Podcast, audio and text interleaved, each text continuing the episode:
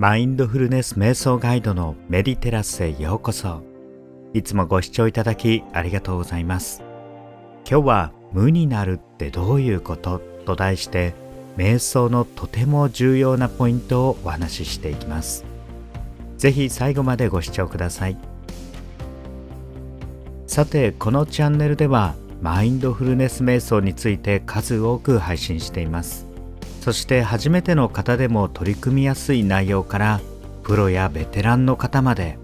深く瞑想に入れるような誘導瞑想を配信しています。瞑想とはもともと目をつむって思うと漢字で書きます。また瞑想のことは英語でメディテーションと言いますがこれはもともとの動詞はメディテイトというもので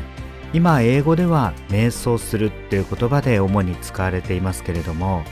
もともとはラテン語で深く考えるよく考える心を落ち着かせて思考を巡らすそのような意味から来ている英語になります。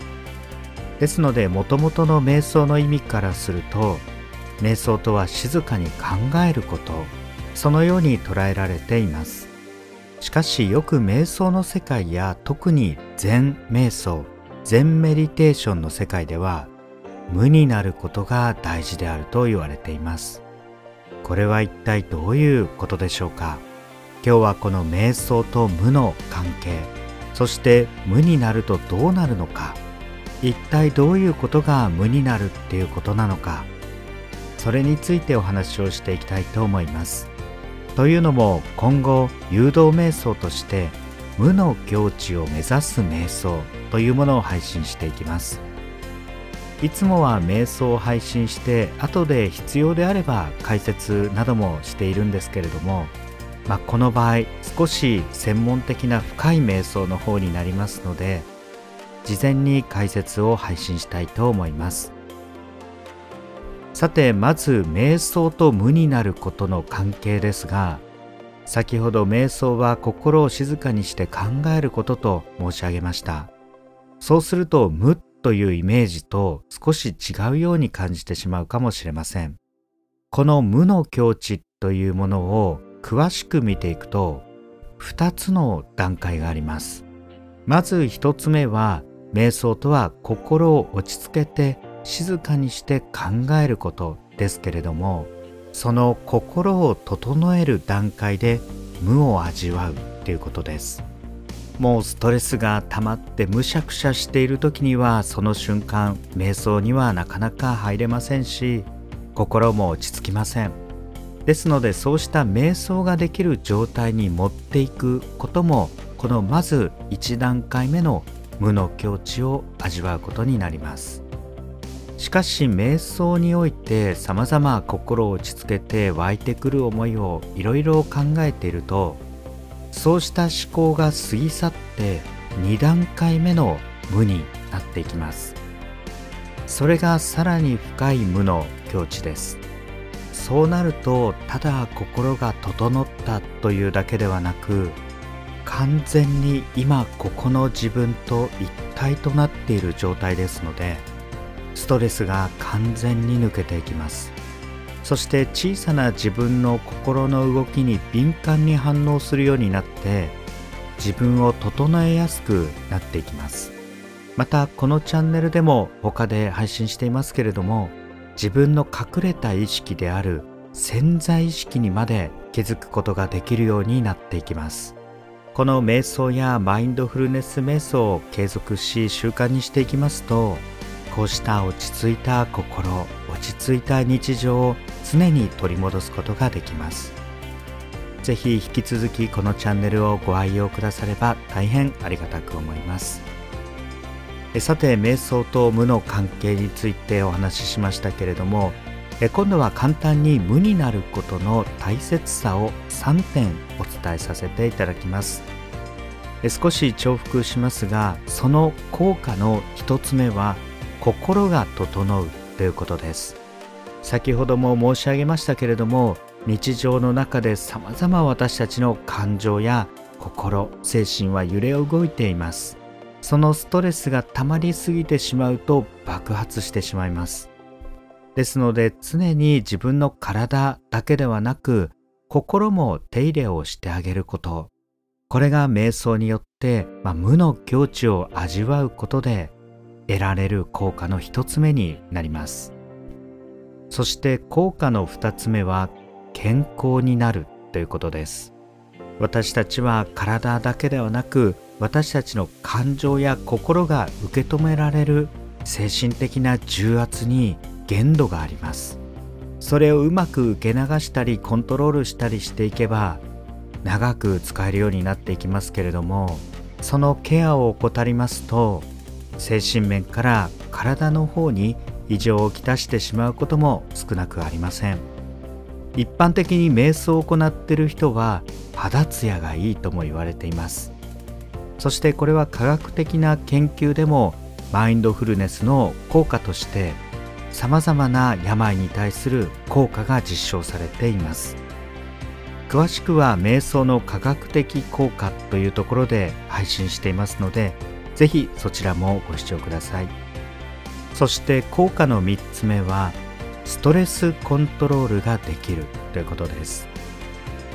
無になるっていうことはそのストレスもないっていうことになりますのでストレスを感じる状態ではなくなるっていうことです。もしかしたら現実や出来事自体は残りますけれどもそれに反応するかしないかは自分の選択次第です。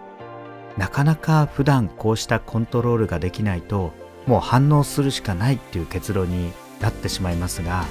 そんなこと言われても目の前にこうした出来事があると思ってしまいますが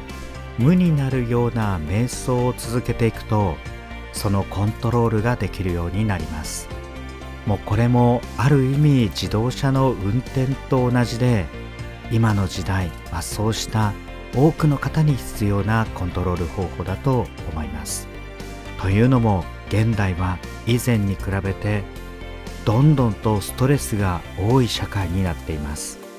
ですので自分の守り方や自分の操縦方法も体や健康への気遣いと同じくこのメンタル面のコントロール方法も身につける必要があります。こうした非常に効果のある、まあ、無になることですが結局それはどういうことかというと要は頭を空っぽにすることです。こう考えていただいても結構です。ただ頭を空っぽにすることではあるんですがそれももう少し具体的に見ていくとさらに3つに分解することができます。これが実は今後配信する誘導瞑想のポイントになるんですけれども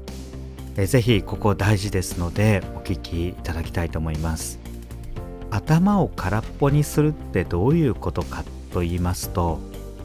瞑想している中で3つのことを意識しなくなる。そうしたポイントがあるんですね。それをご紹介したいと思います。まず一つはまさに頭を空っぽにすることですが頭の中で考えていることを意識しなくなります。もういつも私たち頭の中でぐるぐる時にぐちゃぐちゃ考え続けています。そして感情っていうのはとても複雑ですのでいろんな思考が絡み合ってこうだけどこうこうだけどこうとかいろんなことを常々考えています。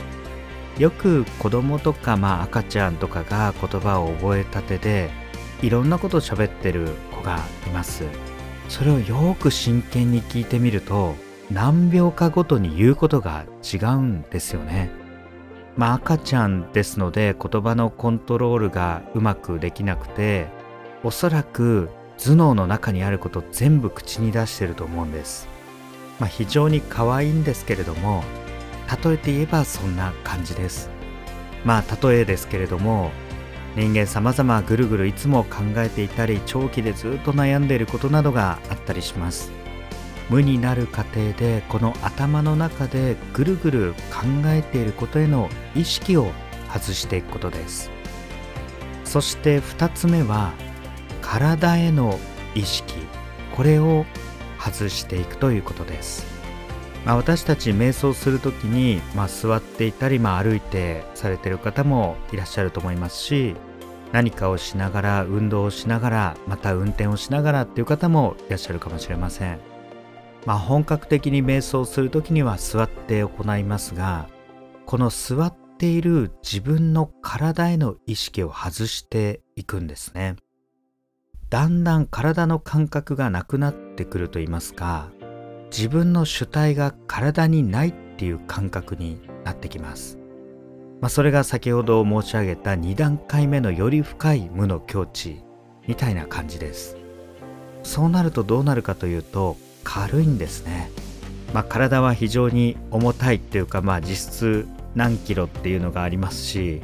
直近の体重の上限で重さを感じたり軽さを感じたりっていうのはあると思いますがそうではなく例えば、まあ、時に座禅みたいな形で足を組んで瞑想をしているとしばらく体の感覚がなくなって気づいた時にはまあちょっと足がしびれたことに後で気づくとか自分の体に意識することも外していく。そういう瞬間無の境地を味わってるんですね、まあ、あんまりきつい姿勢ですと逆にこう健康を阻害する無になることで健康に、まならないみたいになってしまうといけないんですがまあ、ここは気をつけてリラックスする姿勢で行っていただければと思います。そして3つ目はえ心感情も意識しなくなる。ということです、まあ、この感情への意識を外していくということです。これもなかなか難しいですね。もう人間は感情の生き物だって言われていますのでだいたい感情と頭脳とそして行動言葉が一緒になってしまっていること少なくありません。ですが本当は全部違います。大抵感情の部分が頭でイラッときてぐるぐる考えてまあ怒りの言葉だったりストレス発散の行動になったりしますけれどもなのでこの大元自分が感じている感情やそれをまあ受けている心これもないって見るんですね。そうなると大元がありませんので感情に振り回される自分がなくなっていく。こうした訓練が、まあ、無を目指すマインドフルネス瞑想になっていきます、まあ、この辺はそういうもんなのかなと聞くだけではなかなか実体験できませんし実感できませんまあ、ですので、ぜひ誘導瞑想で取り組んでいただければと思います。最初は少し難しく感じるかもしれませんが、やってるうちに慣れてきます。そして無になるスピードが速くなってきます。1日は24時間ありますけれども、まあ、そのうち5分や10分、15分、20分とですね、こうした自分のストレスをコントロールしたり心を整える時間これは皆様の人生をとても有意義に導いてくれます。静かな時間を取るっていうのは習慣的に行っていかないとなかなか難しいものがあります。ですので少しずつでも結構ですので自分の心をいたわる時間を許してあげてほしいと思います。今日は今後配信する無の境地を目指す瞑想の解説と兼ねて無になるってどういうことと題してお話をお送りしました。ご参考になれば幸いです。最後までご視聴ありがとうございました。